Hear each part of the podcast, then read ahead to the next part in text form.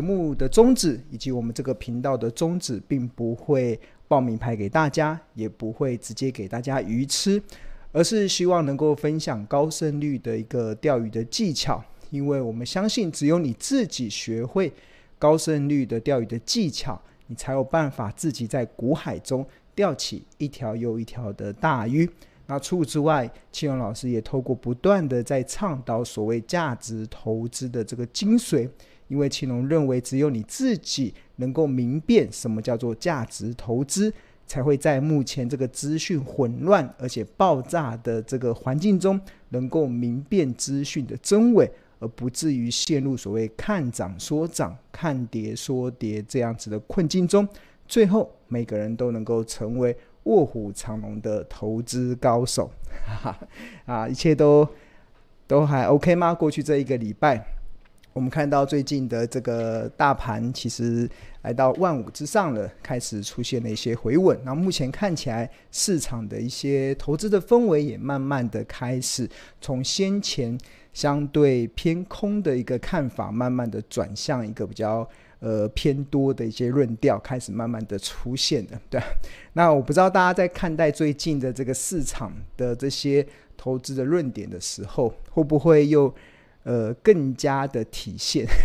一件事，就是我们节目每次一开始的时候就说，呃，希望让大家能够明辨资讯的真伪，而不要掉入所谓的看涨说涨。看跌说跌这样子的困境中，哦，所以我最近感觉是有蛮明显这样的状况，就是先前原本偏空的论点，最近好像马上又开始翻多起来了。那当然转转转变的速度很快，那我们都予以尊重嘛。那当然，我们先看一下这个目前大盘的一个状况。那目前现在看到的这个画面呢，是标股金 APP 的画面。那我们这个新的版本在这一两天有在做更新，所以同学要记得去做更新。那我们现在目前的版本是一点二点零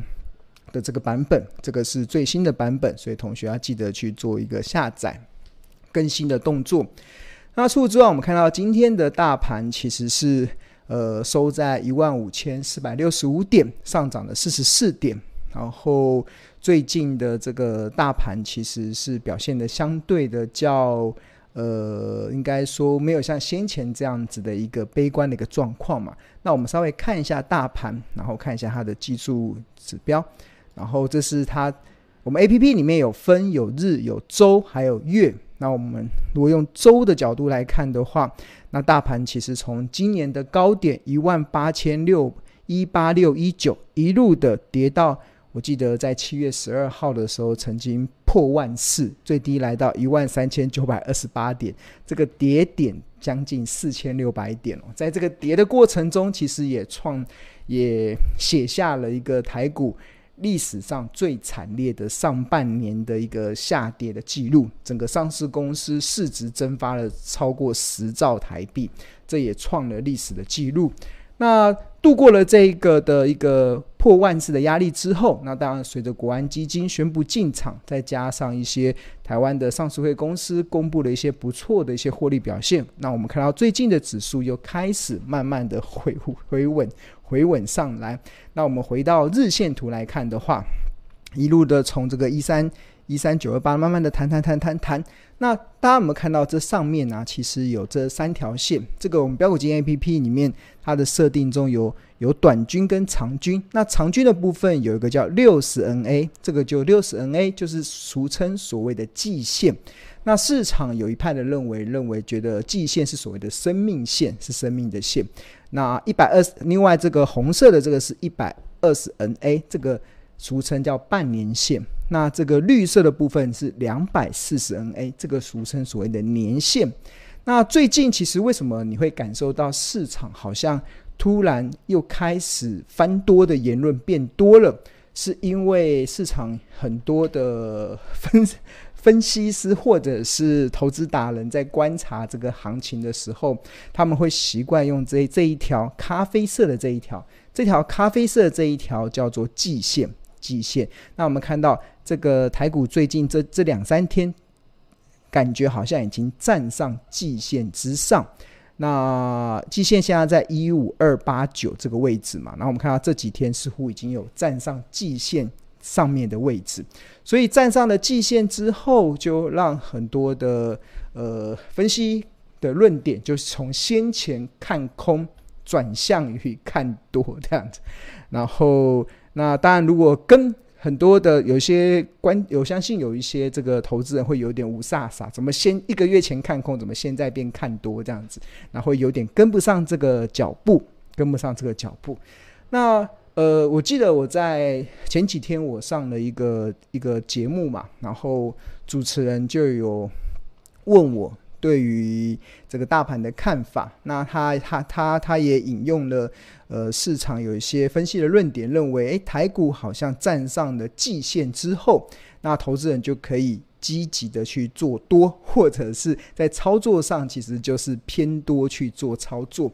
那主持人问我对于这个的看法，对于这样子的言论的看法，那我记得我讲了一个后来引起很多网络上讨论的一个论点，那。当然，大家可以听听看我的论点啊，你们可以去更加的。我觉得每一次整个行情的变动，每一个行情的变化，其实都是更加深你对于股票投资的正确的认识。那你会知道什么样子的论点是似是而非，你会知道什么样子的论点是所谓的正确，甚至对你对投资有帮助的论点。那我觉得在每一次的行情波动的时候，其实都是一个非常好的印证。那回到刚刚有提到嘛，说这个主持人就问我说：“诶，对于这个台股站上季线开始，市场认为开始可以去积极做多买股票这件事情，我的看法是什么？”那我的回答是：用季线买股票啊，真的叫做愚蠢至极，非常愚蠢的一种投资决策。那当然，我谈我讲出这个愚蠢这样子的一个。呃，愚蠢的这种交易的策略啦，当然下面就有一些网友这边留言嘛，说啊，怎么能骂，怎么能骂骂不你不认同的这样的论点呢？啊，当然，其实从我们价值投资的观点来看呢，其实先前就是呃，现在目前的季线在一万，台股的季线在一万五千一万五千二嘛，那啊，离离离这个先前的这个波段的低点，大概已经反弹了超过一千四百多点以上的，所以其实呃。可能就指数的概念，大家或许没有那么大的一种感受。那我单单纯纯用台积电来举例好了，就是台积电先前最低是来到四三三，然后它现在目前的季线大概是五零三，五零三的位置。所以如果是用季线来买股票的话，换言之就是，呃，现在你要开始。进场去买台积电的股票，但是对我们价值投资人来讲，会觉得这是一个呃匪夷所思的事。就是台积电先前跌到四百三、四百四、四百五的时候，你不买，你为什么要等到台积电等涨到五百多块再来买呢？那不是你就垫高你的成本吗？那你会做这件事情，其实是来自于你可能对这家公司根本没有去了解它合理的企业价值所做的这样子的一个交易的行为。那除此之外，第一个是就成本的考量，我就觉得匪夷所思。你明明可以用更便宜的价格买到台积电，为什么你要涨上的时候你再来追呢？那所以我会认为第一个是是相对的不理智的。那第二个啊，其实我们所谓的季线买股票啊这件事情啊，其实呃我庆荣老师有曾经去做过这个所谓的大数据的一个决策分析。那这个大数据的决策分析啊，不知道大家有没有这本书？那我们看庆荣有这本著作。叫十二招独门秘技，找出标股基因。大家这本书他有拿吗？有有有有买吗？然后里面有一个二之六，这是第二篇的第六个章节中，其实庆隆其实有针对一些呃技术分析，提出了一些大数据的观点。那其中对于季线这件事情啊，其实因为过去其实我刚开始接触股票市场的时候，其实也常常听很多前辈说，哎，呃，季线是生命线嘛，那既然是生命线，你就要尊重。就所谓的生命线，就是股价跌破生命跌破生命线，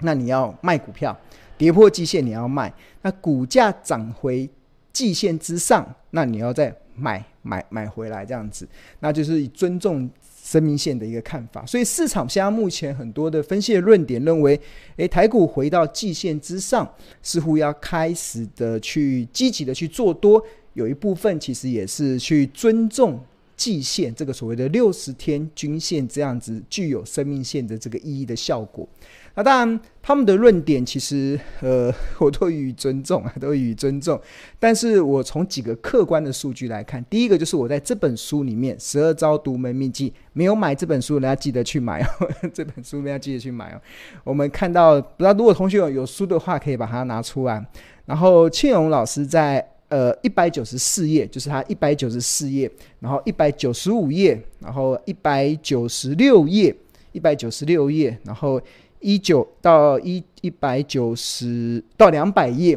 这里面其实做了很多关于季线的大数据的决策分析，然后这里面呃，结果就是所谓的大数据的决策分析，其实就是只要一档股票站上了季线就买进，跌破了季线就卖出。那去跑历史的回撤，到底胜率有多少？平均的报酬率有多少？那这边有几个，我们用一个比较长时间的数据来看哈，比如说二零一零年到二零一八年，这个长达大概呃，这个长达大概九年的时间，台股啊符合资格的，符合这个进出场的次，符合进出场条件的股票，一共有八万五千九百零七次。这个在庆隆书中的一百九十六页，如果同学有的话，可以来看一下这本书。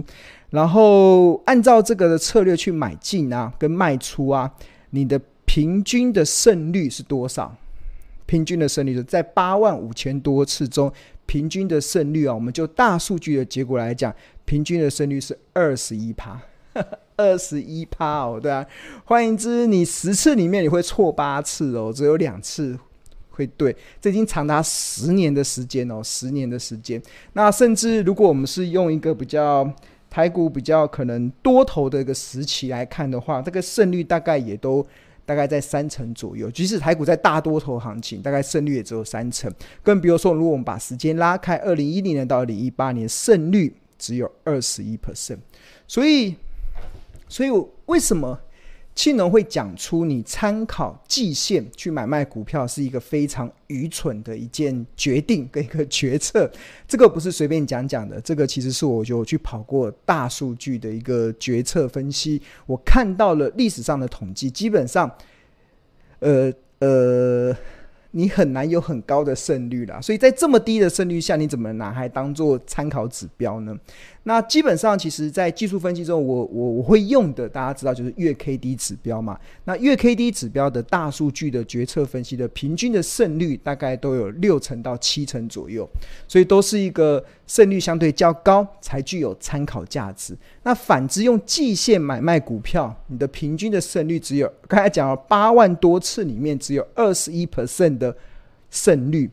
那换言之，我觉得你不如反着做，可能会比较容易赚到钱。就是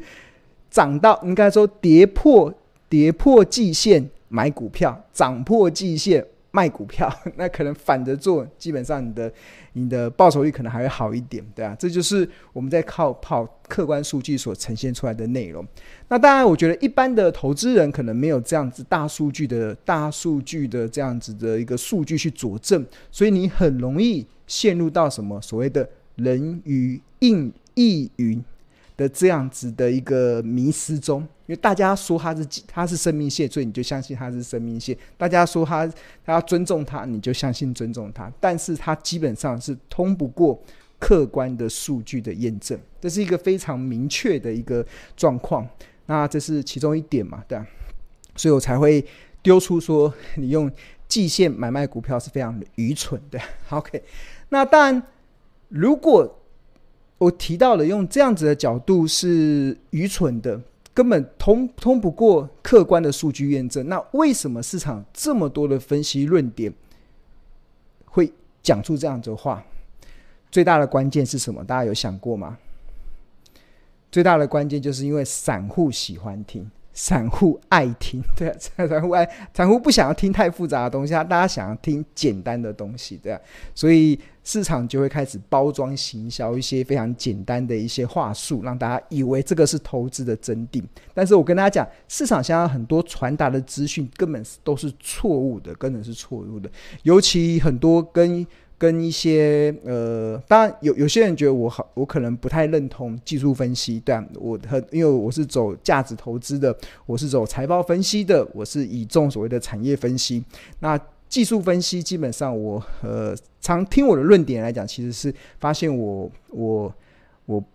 似乎不是很认同。那当然，我觉得有有几个过程啊，一开始的时候其实。几年前的时候，我曾经还有花一点时间去研究技术分析，不然其实我的书里面不会有一些技术分析的这样子的文章。但是，呃，从很多的数据显示，不管我从跑大数据的结果，好像没办法说服我，甚至我在实物的股票的操作经验中，我发现如果遵守技术分析的一些操作的一些方式，其实。还蛮危险的，对，你会常常会形成所谓的追高杀低的这样子的一个愚蠢的交易策略。所以后来我就试了几次之后，我才发现，哎，我可能比较不适合这个方式。我还是回到我原本我所熟悉的。而且当我忘掉技术分析之后，很明显我的绩效就开始往上升了。那这是一个部分，就是我自己的亲身的过程。那第二个过程就是我周遭的一些生朋友，其实他们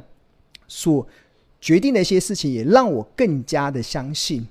一般的投资人真的不要去学技术分析，因为真的是非常的呃很很很很危险的，真的很危险。因为大家还记得我常常听庆荣老师讲一句话嘛，就是千万不要相信老板说的话，但是你要相信什么？你要相信老板正在做的事，对啊，就是老板常常因为他。他常常会讲的天花乱坠嘛，但是实际上根本不是这样子。但是你要相信他正在做的事。那相同的，我们在看资本市场，在看股票市场的时候，我也把同样的道理告诉大家：不要相信市场现在目前所看到 的人所讲的话，但是你一定要相信他正在做的事。什么事呢？那像呃，跟大家讲讲一些，我我我就不我就不具名了，我就只是讲说我。这几年看到了很多的案例，就是有一个在市场还蛮知名的这个靠技术分析教学的一个投资达人，对啊，他靠教学技术分析，基本上他可以月入百万以上，对啊，每个月都可以赚好几百万，就是靠教学而已哦，对啊。然后但是呃，所以他讲的头头是道嘛，他一定是对这套技术分析是非常的深具信心，对啊。但是他虽然讲的头头是道，虽然可以靠靠教技术分析教学，每个月可能赚了好几百万，但是私底下去问啊，他不买股票，他完全不投资股票，对，他完全不买股票，因为他，你看，如果你认你对于你所教导的分析的论点很有信心，你怎么可能不拿这个东西去做投资股票的事呢？对啊，所以一定是。就某个角度来讲，就经不起考验嘛，就是经不起考验，对，就是经不起考验，所以他才完全根本就是不去买股票，根本不买股票。但但是他也不可讳言啊，他确实是靠教导技术分析，呃，走过他人生的一些困苦的阶段，走过他教，因为他透透过教导技术分析，走过他人生困苦的阶段。那但是为什么要为什么可以走过人生困苦的阶段呢？因为散户爱听嘛，散户爱听他就他就教嘛，对，他就教。但他自己他自己是呃是不靠这个方式做投资的。好，这是第一个，那这是其中一个。那另外一个朋友也是，他也是靠呃在教导 靠技术分析，呃每个月也是赚好几百万，甚至还有月入千万的时候的。哇，好厉害啊！这个靠教导技术分析可以赚这么多钱，给他帮他拍拍手按赞的。然后他，但是他本身自己有买股票，我们在分享他自己有买股，还买股票部位还蛮大的。但是我就问他说：“那你买股票会看技术分析吗？”然后他怎么回答？哦，不会啊，我怎么会去看那个？他说他还是习惯去找到好的公司，然后在我们这种价值投资，就是在便宜的好价格的时候进场去买，那个才是符合他的逻辑嘛。那那如果你不认同这个，那为什么你要去去包装行销呢？那这位朋友的回答是因为散户爱听嘛，因为散户爱听，所以散户爱听，那自然而然他觉得这个就有市场，他就尊重自由市场的意志。但是他本身自己做投资是完全不看这个部分的，完全不看这个部分。对，好，那这是另另外一部分嘛。那当然，我们看到打开电视媒体，打开很多网络媒体，大家很多人在教导这个。为什么这么多人在教导技术分析？是因为散户爱看，对，真的散户爱看。但是你仔细去看法人，有哪一个法人是靠做股票是靠技术分析的。你看法人的报告，没有没有一个报告是在写技术分析的，对啊。但是你但是换一个角度去给散户看的，就会把它转成技术分析，因为散户比较喜欢嘛。但是技术分析其实平心而论呐、啊，其实就我自己的呃立场来看，其实是